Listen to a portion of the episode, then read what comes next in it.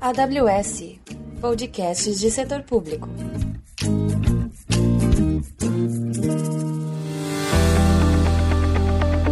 Bem-vindos à trilha de setor público da AWS Brasil. Eu sou Renata Trindade, gerente do programa AWS Head Start no Brasil. Nessa trilha mostraremos os desafios dos clientes de governo, educação, organizações sem fins lucrativos, que são os clientes atendidos pela área de setor público da AWS. Hoje vamos dar continuidade ao podcast de número 46 e explorar um pouco mais o tema da transformação digital no segmento da educação, tendo sempre como pano de fundo o programa AWS Head Start, que apoia startups edtechs no Brasil e em 40 países em todo o mundo. Hoje a gente vai falar sobre tecnologias disruptivas e como utilizar essas tecnologias é, no segmento da educação. A gente vai ouvir duas edtechs contando sobre como estão utilizando a gamificação e realidade virtual para apoiar o segmento educacional e gerar mais engajamento por parte dos alunos, melhorando o ciclo do aprendizado. Está aqui comigo hoje o Alisson Dufles, da Viseduca, e o Fernando Costa, da Jovem Gênios.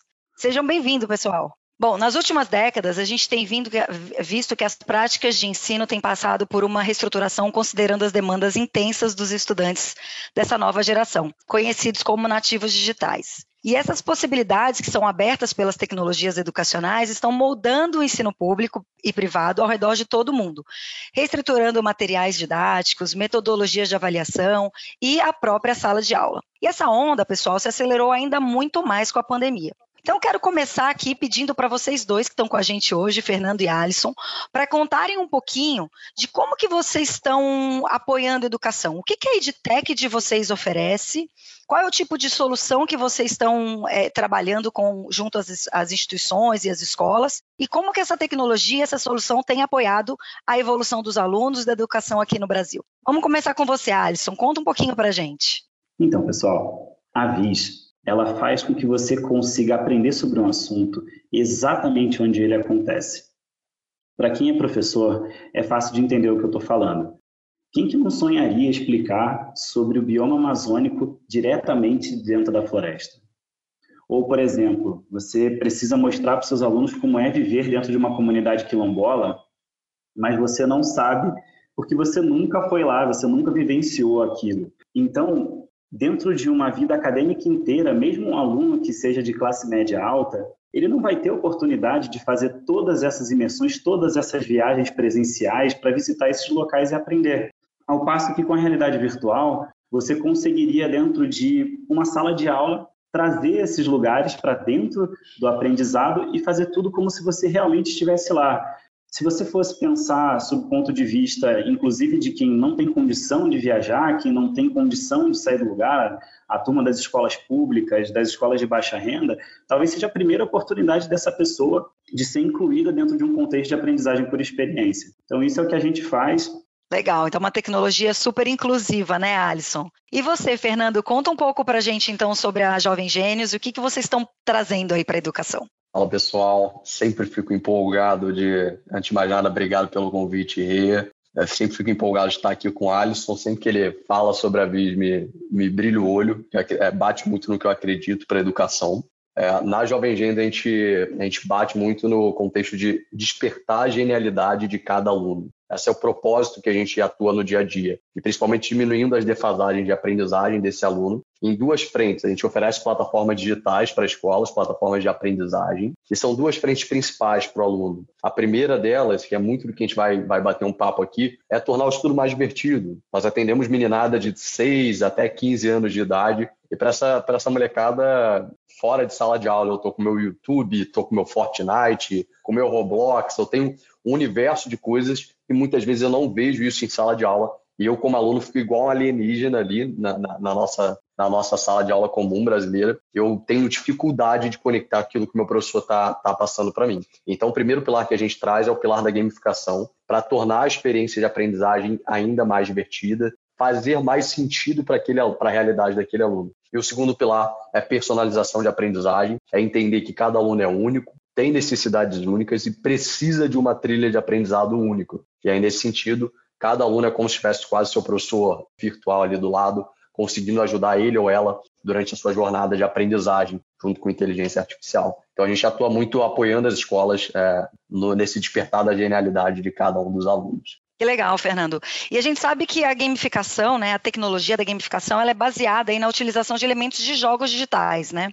Então, muitas vezes tem avatares, desafios, rankings, premiação no final. Como que você diferencia essa gamificação que você aplica hoje nas escolas com o jogo propriamente dito, né? Para a gente deixar aqui a nossa audiência entender onde que, estão as diferenças entre um jogo que as crianças utilizam dentro, em casa e a gamificação em sala de aula. Quando a gente fala em jogo, assim, a indústria de jogos é a indústria que, que, no fim do dia, mais entende comportamento humano. Foi uma indústria que veio se modelando ao longo dos anos para entender o que motiva um ser humano a tomar ação. E a gamificação bebe muito de todos esses aprendizados que ocorreram na indústria de jogos. Mas qual é a principal diferença? Quando a gente fala de um jogo, a gente pode pensar num espectro aqui, então, no meu lado esquerdo, eu tenho jogos recreativos, e no meu lado direito aqui, eu tenho os jogos sérios, né, os serious games aqui. A ideia desse, a diferença de cada uma, a gamificação muitas vezes é, pode parecer um pouco mais com serious game, a gente já vai falar um pouco melhor disso. Mas vamos por um jogo mais clássico, quando a gente pensa que é um jogo puramente recreativo, é, é um jogo onde a intenção principal desse jogo é entretenimento. Nesse sentido, a gamificação ela se diferencia, porque a gamificação ela tem um objetivo claro, que é motivar esse ser humano aqui, vou parar de falar aluno, a gente aplica aluno, mas eu vou motivar esse ser humano a tomar alguma ação que eu quero. Então, o meu objetivo muitas vezes não é entretenimento. Meu objetivo na gamificação, eu tenho um objetivo claro. Quando a gente fala de escola, eu tenho o objetivo de melhorar a aprendizagem do aluno. Então, a primeira diferença para jogos é, e de entretenimento, que são os mais clássicos, é isso, é o objetivo. O fim da gamificação não é entretenimento e o fim de jogos é, tradicionais que a gente conhece é entretenimento. O que parece um pouco mais, tem, tem, tem, é mais próximo, são os serious games, ou seja, são jogos, jogos sérios, são jogos que são criados para um propósito específico. É, então, por exemplo, eu tenho um jogo para ensinar um operador de, de um maquinário é, a conseguir uh, não sei, a conseguir, na agricultura, a conseguir fazer colheita. Eu dei um mau exemplo porque eu não sou da agricultura, mas é, eu, eu dou algum jogo para treinar um, um operador de máquina para operar essa máquina. E aí, e nesse sentido, a interação que eu tenho aquilo ali é uma interação, no fim do dia, a, a principal diferença para a gamificação aqui é o objeto de interação que eu vou estar tendo. E o que eu quero dizer com isso? Vamos voltar para o LinkedIn, vai no LinkedIn, quando uma das principais coisas do LinkedIn é eu quero motivar as pessoas a preencherem o seu perfil. Por quê? Porque se, se as pessoas não têm um perfil rico com informações, isso perde muito do valor do LinkedIn para poder recrutar, para poder me conectar com pessoas que são semelhantes a mim. Uma das formas que o LinkedIn usou gamificação para poder motivar os seus usuários a completarem o perfil foi com um simples elemento de, de, de que é, que é da indústria de jogos, uma barra de progresso. É, cara, você está quase lá. Hoje em dia ele tem os níveis de perfil, que ele diz, né? É, seu perfil, já esqueci quais são os níveis. Ah, o seu perfil é nível tal. Por quê? Ele está te motivando a preencher o teu perfil ali. A interação chave é o preenchimento de perfil. Ela não mudou. Ele não criou um jogo para simular o preenchimento de um perfil. É o preenchimento de perfil direto ali que você preenche. Só que ele adicionou uma camada de elemento de motivação humana, que é a barra de progresso ali, ou é o nível, para te motivar a exercer essa atividade que você já teria que fazer de uma outra forma. Tá? Uhum. A principal diferença nesse caso para um, um jogo sério e, e para gamificação é o elemento que eu interajo. No fim do dia, os dois têm um objetivo claro, que não necessariamente é o entretenimento. Nisso eles são, eles compartilham a mesma similaridade. A diferença é muito mais a nível da interação. Então, por exemplo, na Jovem Gêmeos, a interação do aluno não é com o jogo, ela é direto com a questão, que é o objeto final de aprendizagem ali, ou com uma videoaula, é o objeto final de aprendizagem. Só que a gente usa elementos para motivar esse aluno a completar essa atividade de resolver uma questão, por exemplo. Essa é uma diferença, por exemplo, dos jogos sérios para jogo para gamificação. No jogo sério, eu usaria por meio de um jogo para que esse aluno fizesse alguma atividade de aprendizagem. Então, voltando lá, poderia fazer um jogo onde o operador ia simular uma, o maquinário. É, essa é, é, mais a diferença aqui. Mas a diferença principal é com os jogos recreativos, é a principal. Porque aí um tem o objetivo Legal. de entretenimento e outro tem o objetivo Mas, de. Para ajudar a tangibilizar o, o, jogo sério, basta você pensar no que a Viz faz no dia a dia Exatamente. dela. Então, aqui no final das contas o que você está fazendo é simular uma atividade da vida real. Então, pegando o link aqui, né, entre as três etapas, é, a próxima etapa da interação humano-computador seria você conseguir se enxergar naquele lugar onde você estaria e praticar as atividades, vivenciar, interagir com o ambiente, interagir com as pessoas. E a gente chega no nível dos jogos sérios, onde a realidade virtual ela costuma ser o limite máximo onde você consegue chegar dentro do, dentro do ambiente virtual de, de gamificação. Não, super legal, Alisson. Eu já vou pegar essa deixa, então, para você contar um pouquinho para a gente como que a realidade virtual ela é inserida, então, dentro do ambiente escolar, pensando em matérias, ela pode ser aplicada em qualquer tipo de matéria, né? É, fala um pouquinho para a gente dessa necessidade do óculos, como que tem sido a recepção por parte das escolas com relação a isso, né? Traz um pouquinho desse contexto para a gente, então, aproveitando aí a deixa que você deu das, das, dos jogos mais reais, né? Então é interessante, né, que existe, existe uma, uma dificuldade às vezes das pessoas imaginarem como é que você vai utilizar a realidade virtual dentro do contexto da escola. Isso pode ser tão simples quanto você construir isso dentro da sua própria sala de aula. Então, ela não vai competir, você não vai substituir o lugar onde você está pelos óculos, mas na verdade, os óculos eles entram para alavancar a capacidade do educador de entregar aquele resultado dele. Né? Principalmente nas matérias onde você tem mais dificuldade de explicar o que, que o aluno vai fazer com aquilo, que eu acho que esse é o ponto importante. Né? Todo aluno hoje ele pergunta o que, que eu vou fazer com isso. Antigamente já era assim, mas poxa, agora que ele tem acesso a muita informação, essa pergunta vai ficando mais difícil. Então, se você é capaz, por exemplo, de pegar dentro do seu material, do seu PowerPoint, e você substituir isso por uma imersão, para que os alunos façam, como até o Fernando comentou, façam uma interação individualizada, cada um deles participar da sua imersão de realidade virtual e explorar livremente aquele local antes de fazer um debate, antes de entrar no conteúdo mais duro, isso ajuda muito o aluno a, primeiro, despertar interesse naquele lugar é, do que realmente para ele faz mais sentido. Então, cada aluno provavelmente vai ter o seu maior interesse e depois, na hora do compartilhamento, provavelmente eles vão ter vontade de dizer para o amigo que eles estão vendo e talvez a vontade do amigo se transforme na vontade dele também. Então, é, voltando aqui agora, é, o que acontece no final é, você pegou o seu PPT, trocou, fez uma imersão. Terminou a imersão, todo mundo animado, e começa a fazer pergunta entre si. Poxa, mas você viu isso, você viu aquilo, nossa, que legal.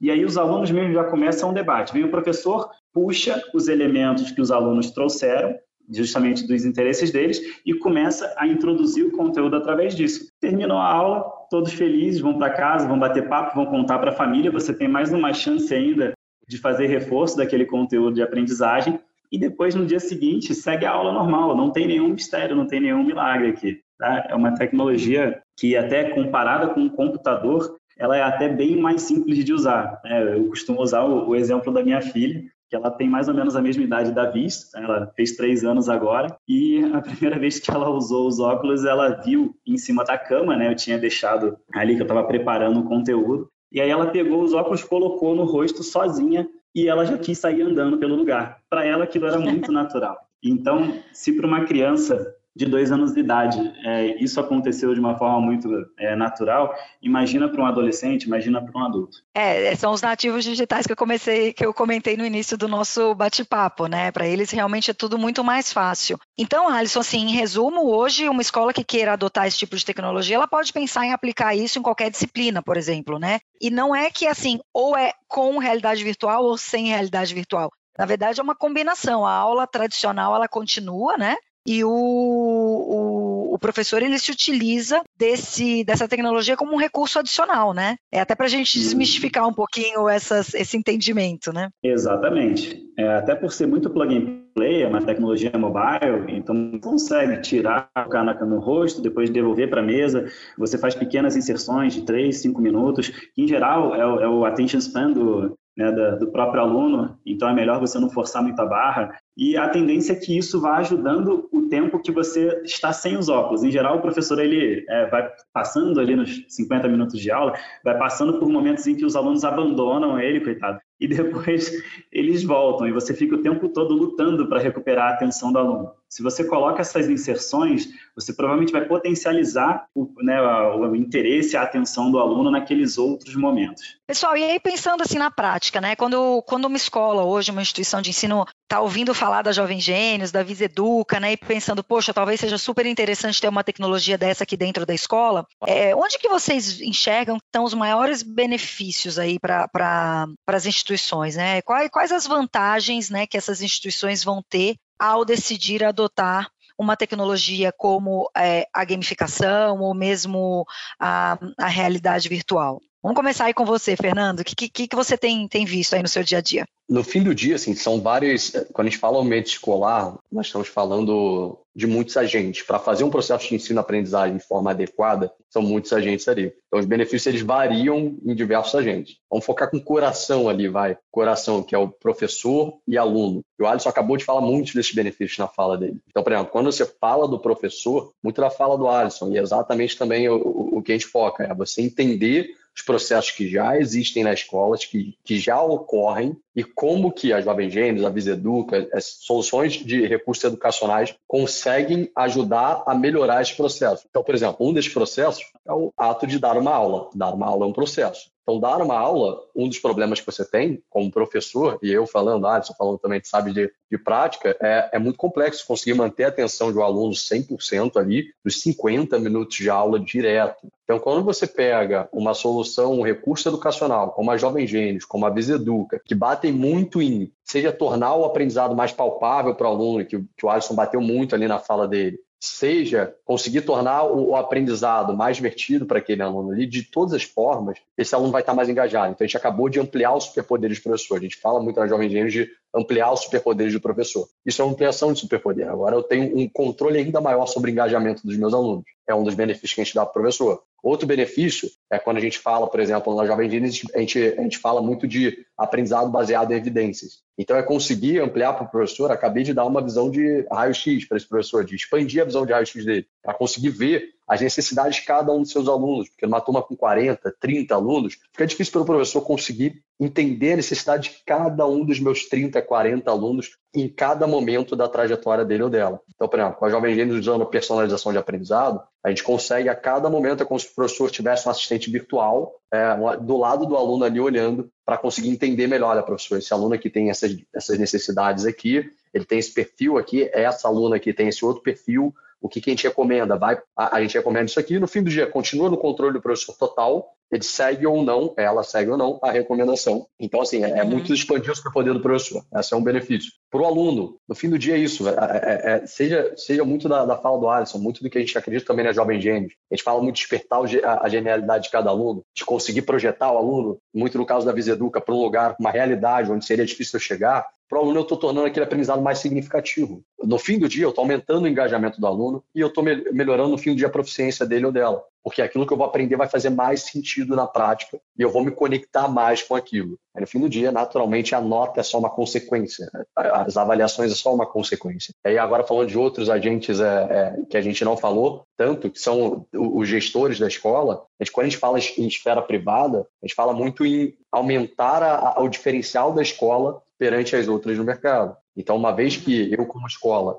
tenho esse potencial de eu consigo projetar é, um aluno com uma outra realidade, eu consigo fazer com que ele fique mais engajado, eu consigo ampliar os superpoderes do professor, no fim do dia, isso chegando para o responsável, vai chegar todas essas evidências. Caramba, olha que, olha que magia que meu filho está fazendo na escola, olha que fantástico é, é, o progresso dele ou dela, e isso aumenta a percepção de valor do responsável para o que a escola está agregando no, no, aprendizado do filho é, desse responsável. Então, assim, aumenta a fidelidade. Quando a gente fala de setor público, você está falando de aumentar é, indicadores chaves, como, por exemplo, o IDEB, porque você melhora a taxa de aprovação, você melhora o desempenho em avaliações de larga escala. Então, assim, são, são múltiplos benefícios que a gente consegue, é, no fim do dia, agregar, principalmente entendendo a realidade de cada escola e conseguindo se encaixar na realidade da escola para potencializar que já acontece lá. Alisson, eu sei que o Fernando já cobriu aí bastante coisa. Você tem algum, você, você enxerga algum benefício adicional aí que queira agregar é, e complementar o que o Fernando já trouxe? É, eu queria até colocar um prisma, um prisma um pouco diferente sobre exatamente o mesmo assunto, né? Então, tudo que o Fernando falou, eu acredito piamente aqui, a gente concorda muito. E tem um ponto que, que é interessante, que é o distanciamento da família em relação à aprendizagem da criança. Então, é, todo mundo tem uma lembrança né, dos tempos de escola em que o momento da sala de aula não era aquele momento mais legal. E acaba que é difícil, às vezes, você conseguir fazer a conexão entre os responsáveis e as crianças, entre é, os responsáveis e os adolescentes, para que eles participem desse momento. Isso seria muito mais rico. Você provocaria uma troca de experiências entre gerações e que hoje não acontece. E quando você traz elementos de jogos, quando você traz elementos imersivos, você começa a aproximar mais do que o adulto gosta, porque o adulto também joga hoje, o adulto é, tem as atividades laborais, né, ele tem o trabalho dele, e a partir do momento que você é, coloca a criança voltando para casa, que isso acontece muito, a gente repara, né? As crianças voltam para casa e contam para os pais: Pô, sabia que eu fiz isso aqui muito legal? Eu joguei aquele jogo. Poxa, eu visitei aquele lugar muito legal, você tinha que ver, porque eu estava de óculos e eu, poxa, eu olhava para o céu, vi os pássaros voando, sabe? Um negócio fantástico para a criança. Os pais também ficam curiosos. E aí você acaba construindo essa relação, você cria vínculos afetivos que ajudam muito na retenção de conteúdo, na construção das memórias das pessoas, esse, esse vínculo afetivo é muito relevante, e a imersão ela ajuda, isso aí é um, é um, ponto de vista mais científico, em que as imersões, por elas serem 360 e elas serem hiperrealistas, elas provocam na sua absorção de conteúdo o mesmo efeito de você ter feito uma vivência presencial um pouco Black Mirror, eu sei, a gente pode ficar preocupado né, para onde isso vai, mas a gente percebe que as pessoas elas têm a sensação de ter vivido aquilo e isso transforma o jeito como você absorve isso e como você aprende através disso. Uau, então assim, é, é são inúmeros benefícios, né? Deu para a gente é, ver aí pela, pelo, pelo que vocês trouxeram para a gente mas eu acho que eu, eu, eu faria um highlight aqui de maior engajamento por parte dos alunos, né? Despertar de curiosidade, de motivação, uma super melhor absorção de, de conteúdo, né? E retenção desse conteúdo, é, a gente estimular o protagonismo do aluno dentro de sala de aula, né? Isso tem se falado muito ultimamente, sala de aula reversa, né? Então, enfim, autonomia do aluno, desenvolvimento de criatividade, o link de tudo isso com é, o desenvolvimento das competências socioemocionais que estão bem presentes aí da, na nova BNCC. Enfim, gente, eu acho que vocês mostraram que tem só resultados positivos aí no uso dessas tecnologias, mas eu também queria que vocês trouxessem um pouquinho para a gente, assim, do que, que vocês têm encontrado de resistência quando vocês conversam com as escolas, tá? É, é, que tipo de resistência que vocês têm, têm visto? E aí, Fernando, você trouxe um pouquinho dessa questão do, da escola pública e escola privada. Tem muita diferença? quando a gente pensa em escola pública e privada, na adoção das tecnologias que vocês hoje estão oferecendo? O que a gente tem visto muito na Jovem Gênesis aqui, ao longo dos últimos quatro anos, tende a ser a principal, principal primeiro desafio para gente, a gente superar junto com a escola, assim que nós fechamos uma parceria, que é, voltando para a etapa de processos, a escola já tem processo, a instituição de ensino já tem os seus processos ali. Então, meus processos de ensino e aprendizagem, seja correção de avaliação, seja montagem, seja dar aula, seja tarefa de casa. Então, assim, se, o primeiro desafio é para ser resolvido junto com a escola. Como que a gente consegue visualizar essa, essa plataforma, essa ferramenta que seja, para torná-la num recurso educacional que faça sentido para a minha realidade, que eu consiga encaixar no processo que eu já e eu consigo otimizar ele. Então, antes de mais nada, assim, muito mais do que foi, foi muito o que a Alisson falou, assim, a, a dificuldade às vezes é, é, até menos técnica de como usar a, a, a, tecnologia no sentido de aonde clicar, aonde onde ir, e muito mais metodológica no sentido de eu tenho que incorporar isso nos meus processos para fazer sentido. Porque se não fizer sentido, se eu não, não, não incorporar isso aqui, por exemplo, na minha aula para melhorar a qualidade dela, meu, na minha tarefa de casa para o aluno, na minha avaliação, isso fica mais difícil para mim. E toda hora eu estou falando eu, eu, eu, eu sou educador. A pessoa é educador, persona educador, principalmente persona professor, professoras, para a gente conseguir, para que realmente se empodere do uso daquela, daquele recurso educacional e use no dia a dia. Então, esse é o primeiro, primeiro desafio que a gente tem que, junto com a escola, dirimir. Então, a gente tem sempre formação. A formação dos professores é a primeira etapa. Então, a formação, inclusive, é muito mais no sentido de falar de metodologias ativas, falar de como que a Jovem Gente pode potencializar o uso de metodologias ativas, por exemplo, de sala de aula. Essa, esse é o primeiro desafio, tanto no setor público quanto no privado. É, agora, uma diferença um pouco que o setor público tem, a gente encontra um pouco mais, tem visto um pouco mais nos últimos, últimos meses, é a nível de infraestrutura. Não é não é generalizada, ela, ela é pontual. Então, alguns municípios, municípios, os municípios têm diferentes graus de infraestrutura para apoiar o recurso educacional chegando, seja tanto a nível de, de dispositivo, tanto a nível de internet, tanto a nível de, de contato prévio com alguma tecnologia educacional. É, então, para os diferentes níveis de município, a gente tem que adotar diferentes estratégias. Então, por exemplo, tem municípios que nós chegamos, onde a gente tem que, antes de chegar ao recurso educacional,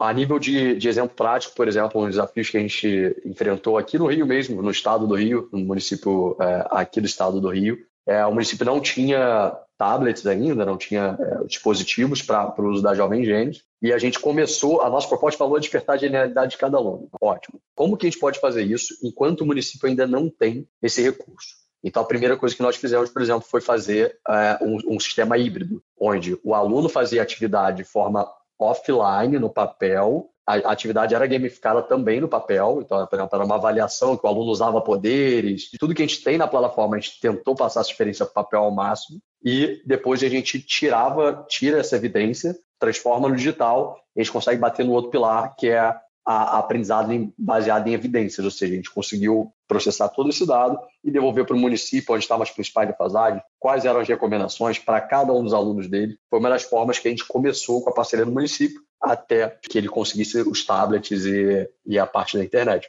Então, assim, são os desafios no, no, no, município é um pouco mais relativo à infraestrutura. Mas eu diria que esse da formação é comum, tanto no privado quanto no, na esfera pública. Legal. Você falou do dispositivo. Eu imagino que você, Alisson, com a necessidade do óculos, deve, deve enfrentar aí alguns desafios também, né? Conta um pouco para gente como é que tem sido essa sua interação com as escolas nesse, nesse ponto. Perfeito. É, os nossos desafios, eles, eles em geral, eles acabam passando é, pelas mesmas etapas aqui, né? Então, até só organizando, são três. Então, uma é você reconhecer a validade pedagógica, a outra é encaixar no seu processo pedagógico e a última é o investimento mesmo em infraestrutura, em tecnologia. E aí, é, já começando pelo terceiro, que era o, o ponto que o Fernando terminou, no caso da realidade virtual é muito difícil de você fazer alguma coisa, vamos fazer em papel para começar, para depois a gente dar o próximo passo. Então, seria algo muito complexo aqui. É claro que eu poderia trabalhar através de contação de histórias,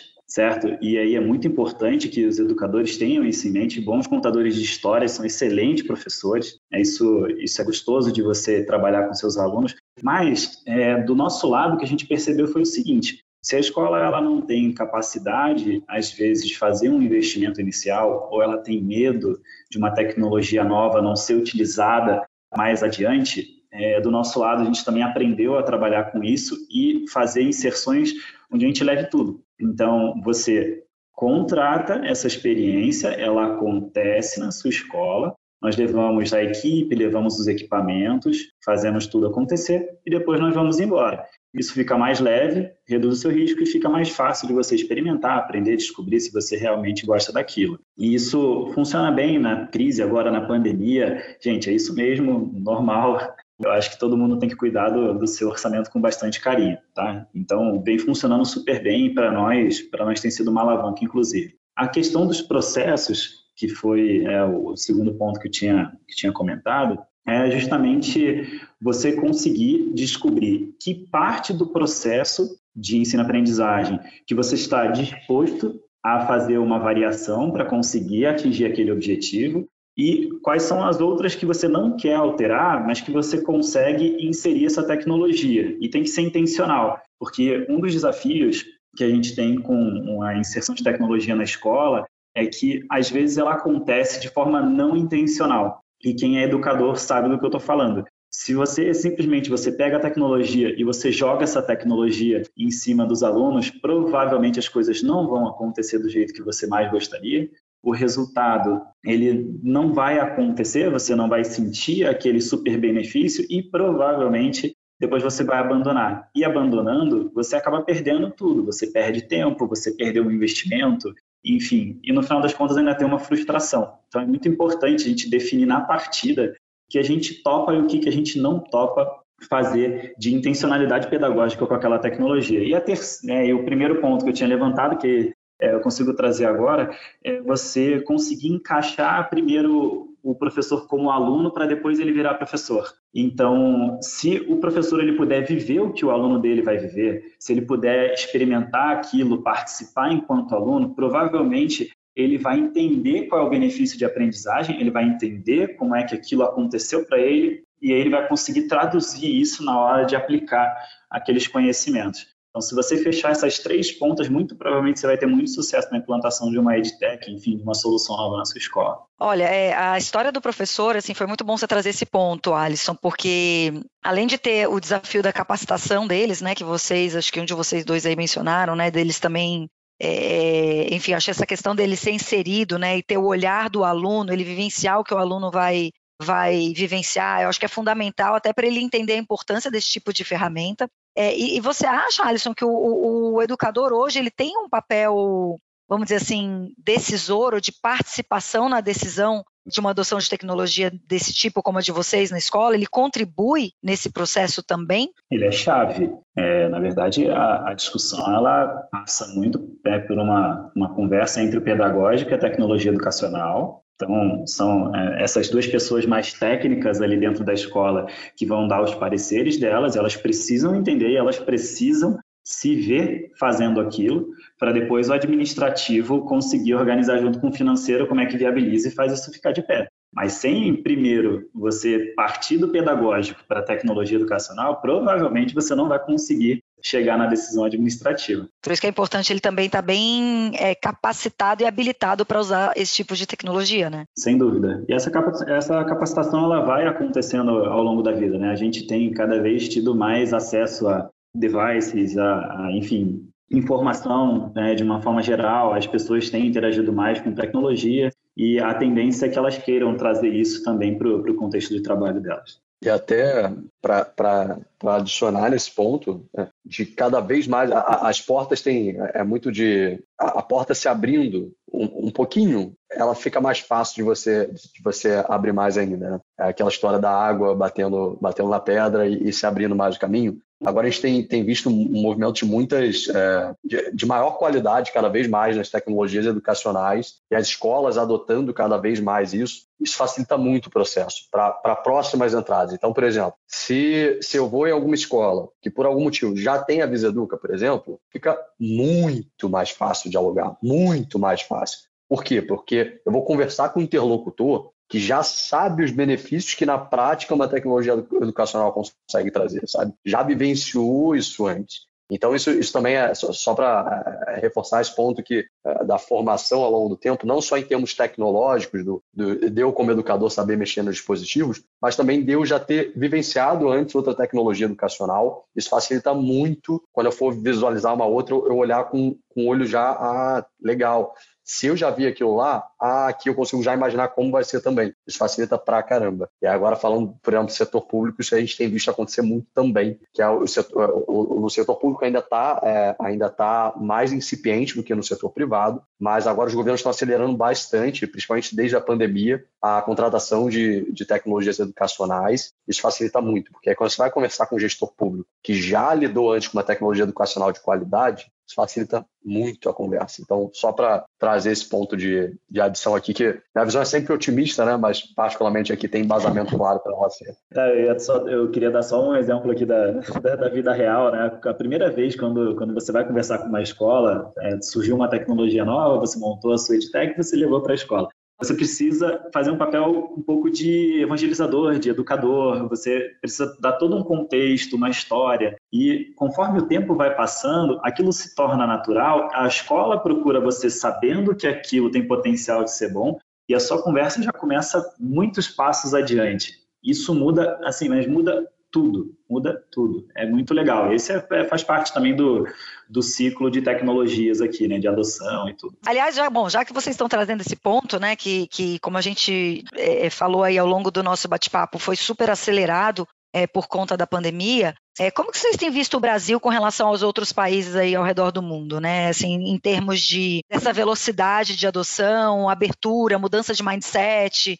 para as tecnologias educacionais? O Brasil ainda está bem mais devagar do que os países desenvolvidos, principalmente, vamos colocar assim. É claro que os países é, que têm menos recursos para investir, eles passaram mais sufoco durante a pandemia, certo? Então, é, quando você olha ao redor do mundo durante a pandemia, foi o boom, foi o recorde de investimentos em educação, todos esses países. Tá? Aqui no Brasil, 2020, na verdade, a gente teve uma queda de investimentos. E isso é, deu para nós aí um ano de, de gap, né, um ano de, de defasagem em relação a essa turma, que sim experimentou muita tecnologia e sim conseguiu entender o papel do que é síncrono e do que é assíncrono na educação. E isso é muito, muito importante. Tá? É, a gente estava muito acostumado a, a fazer uma, uma aula num, num, formato um pouco mais rígido, onde você sabe o horário de entrar e o horário de sair, você tem as agendas muito fixas e as atividades todas elas já estão cronometradas a cada segundo. E quando você foi para o remoto, você percebeu que isso não era bem assim, porque os tempos das pessoas são diferentes é, e, e, os ambientes é, onde elas estavam. É, isso ajudou as pessoas a fazerem esses trabalhos, começaram a surgir cada vez mais ferramentas de ensino adaptativo, que é uma tendência global que vem crescendo muito. Aqui no Brasil, algumas empresas vêm começando a conseguir trazer isso, não é trivial. Realidade virtual, quando você olha lá fora, ela já vem acontecendo com muito mais naturalidade. Até por curiosidade, saiu aqui mais um programa de formação do Walmart, que já faz treinamento da equipe é, de operações. Esse treinamento já aconteceu com realidade virtual desde 2017 e agora eles estão crescendo esse processo. Eles já formaram mais de 400 mil pessoas é, dentro, dentro desse processo e agora eles estão chegando num outro nível de interação. Por quê? Porque a tecnologia também deu um passo adiante. E aí você consegue fazer esses jogos sérios, como o Fernando tinha introduzido lá atrás, acontecerem de verdade. Aí está entrando agora o 5G. Os países que têm o 5G, eles já vêm conseguindo fazer atividades é, que ainda hoje aqui no Brasil ainda são inviáveis, mas a gente acredita que com, com essa nova regulação que vem saindo, com os leilões que, que entraram, inclusive as escolas públicas tenham acesso à informação. É, teve um, um último aqui para fazer um comentário, é, teve um estímulo aqui no país, e isso foi muito positivo, lá atrás, foi de compra de equipamentos, de computadores, de Chromebooks, certo? Notebooks. É, muitas escolas, inclusive escolas públicas hoje, possuem seus equipamentos e agora estão mais habilitadas a, por exemplo, ter a Jovem Gênios é, participando lá dentro, enfim, muita prefeitura, muito governo do estado. A gente fica feliz que isso aconteceu também. Muito do que o Alisson falou, assim, a nível de internacional, a nível principalmente de infraestrutura, quando se compara com países desenvolvidos, realmente a nível de infraestrutura para a tecnologia educacional tem uma diferença, tem uma lacuna ainda, eu particularmente sempre gosto de ver o momentum né, sendo construído. Então, nesse exato momento a nível Brasil, apesar da lacuna, a gente está num bom momentum num bom ritmo de, de, de, adoção de, de infra. Então, Alisson falou muito desde, desde a tecnologia de 5G até realmente os dispositivos, que é um movimento que já se iniciou e se intensificou pós-pandemia. Hoje em dia tem um potencial é, financeiro, monetário mesmo, no setor educacional público brasileiro, é, porque durante a pandemia, como não teve operação nas escolas, operação física presencial, muito, muita da verba que já, já seria destinada para essa operação presencial acabou ficando, ficando latente, ficando guardada. E agora, nesse exato momento, muitos governos estão no estado de: olha, tem essa verba aqui, a gente viu a relevância de tecnologias educacionais, vamos aumentar a, a, os gastos com tecnologias educacionais e infraestrutura com essa verba que não foi é, gasta ali durante a pandemia diretamente. É, então, isso também tem um bom momento para dirimir esse gap é, com os países desenvolvidos, principalmente a nível de infraestrutura. A nível de da mentalidade de adoção é, da tecnologia educacional, o gap, é, é, eu digo que é um pouco menor, no sentido de, por exemplo, o Alisson falou do problema do adaptive learning, né, da personalização de aprendizado é entender que cada estudante é único, tem necessidades únicas e precisa de uma trilha de aprendizado única. Esse problema é um problema a nível mundial ainda, não está resolvido ainda a nível mundial. Então, normalmente a gente, a gente traz as coisas lá de fora e vem aqui para o Brasil. Uma vez que funcionou, a gente traz para cá. Esse problema ainda não foi resolvido a nível mundial. Tem alguns players a, a, a nível mundial, mas não é, não é um problema solucionado ainda é, de forma é, espalhada, de forma mais macro. Então, assim, é um, é um mesmo desafio que a gente está enfrentando aqui também está a nível mundial, a nível de como que eu posso usar, por exemplo, Adaptive Learning para conseguir otimizar as minhas jornadas pedagógicas aqui. Então, a nível de infraestrutura, o gap é um pouco maior, apesar de a gente ter um grande momento agora a nível Brasil, e a nível de adoção, de, de mentalidade, ainda é um desafio também a nível mundial, é, para a adoção principalmente do Adaptive Learning. Gente, nossa, a gente poderia ficar falando aqui por horas, esse tema é sempre muito legal conversar com vocês, mas a gente está se aproximando aí na, do nosso final. Então, eu queria abrir para considerações finais de cada um de vocês e para vocês até perguntar para vocês nessa, nessa, última, nessa última fala, o que, que a gente pode esperar de, de inovação aí por parte de vocês nos próximos meses, nos próximos anos, né? Como que vocês estão vendo o futuro do negócio de vocês? O de próximo espaço a gente está tá bem empolgado com umas iniciativas grandes aqui. Sempre tem os o, o, foco no operacional, que é o foco do ano, né, intra-ano, então tem é bastante intenso desafios de implementação em, em, em, larga escala, agora principalmente a nível de municípios, de algumas redes maiores, mas a nível de coisa que a gente está preparando para o próximo ano, por exemplo, nós queremos bater muito, são três pilares chaves que a gente acredita como futuro a nível Jovem Gêmeos aqui, de forma clara, e que a gente quer defender muito claramente. O primeiro deles é o pilar que a gente já exercita há bastante tempo, que é a personalização de aprendizado, e muito a gente sempre bateu na personalização de aprendizado a nível de ritmo do aluno num currículo, então é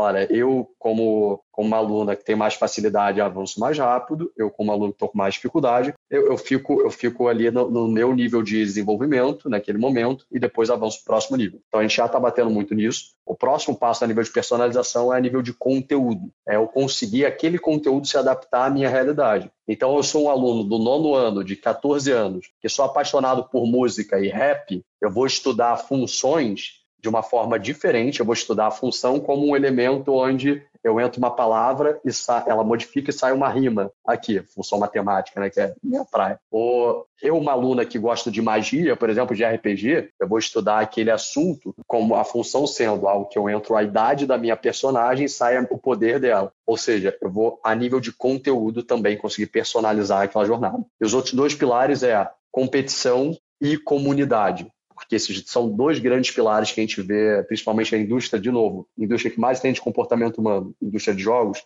são dois pilares fortíssimos em jogos que perduram durante os anos, que é a comunidade e a competição. Em educação, a gente já tem muitas competições clássicas, são desde OBMAP, Olimpíada de Matemática, Olimpíada de, de, de Astrofísica, Olimpíada de Português, então a gente quer se juntar muito a essas Olimpíadas e como que a gente consegue potencializar essas jornadas de competições de conhecimento e depois é também a construção da comunidade dos alunos e educadores para potencializar no fim do dia para eu ver mais sentido ainda naquilo que eu estou falando. Então como futuro jovem gênios é muitas três pilares: personalização, comunidade, competições de conhecimento. E você, Alisson, o que, que vocês estão bolando aí para os próximos meses ou anos? Bom, no curtíssimo prazo, o que é legal agora é que com o retorno do presencial, das interações entre as pessoas, a tecnologia ela também acaba ficando mais barata porque ela pode ser compartilhada. Então, tanto computadores quanto óculos de realidade virtual, tablets, esse tipo de coisa, se você pode compartilhar, provavelmente você não precisa de um parque tão grande para poder fazer aquilo. Às vezes, com quatro, cinco equipamentos, você consegue atender a sua turma inteira, fazer circuitos, rodízios e já começar a experimentar tecnologia, mesmo que você não tenha capacidade de investir. Então, esse é um retorno muito feliz do curtíssimo prazo, viabiliza as escolas de voltarem a, a trabalhar com realidade virtual com muita facilidade.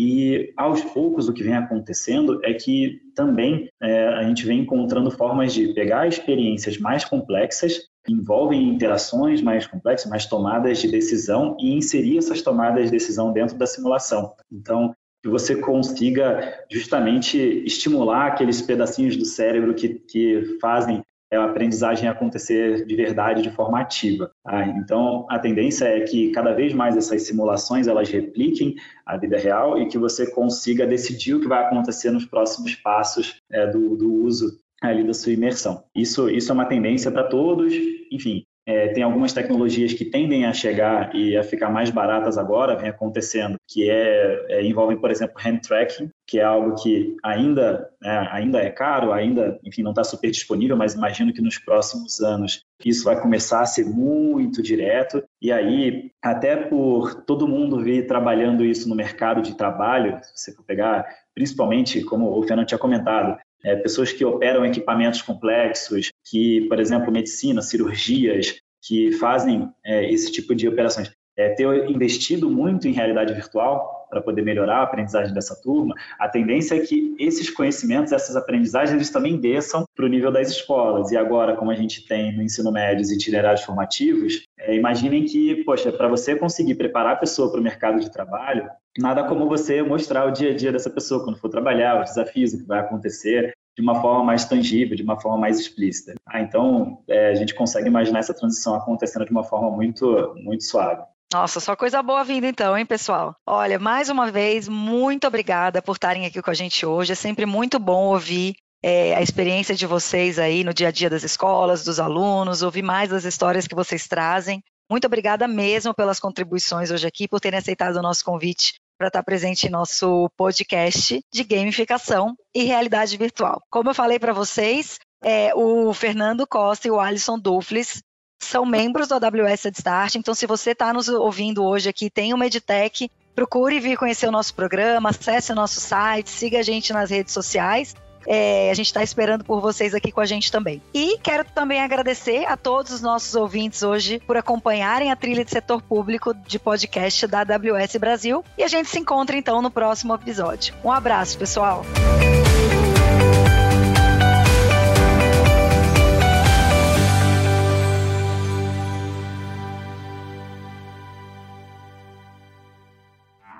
Esse episódio foi editado pelos editores.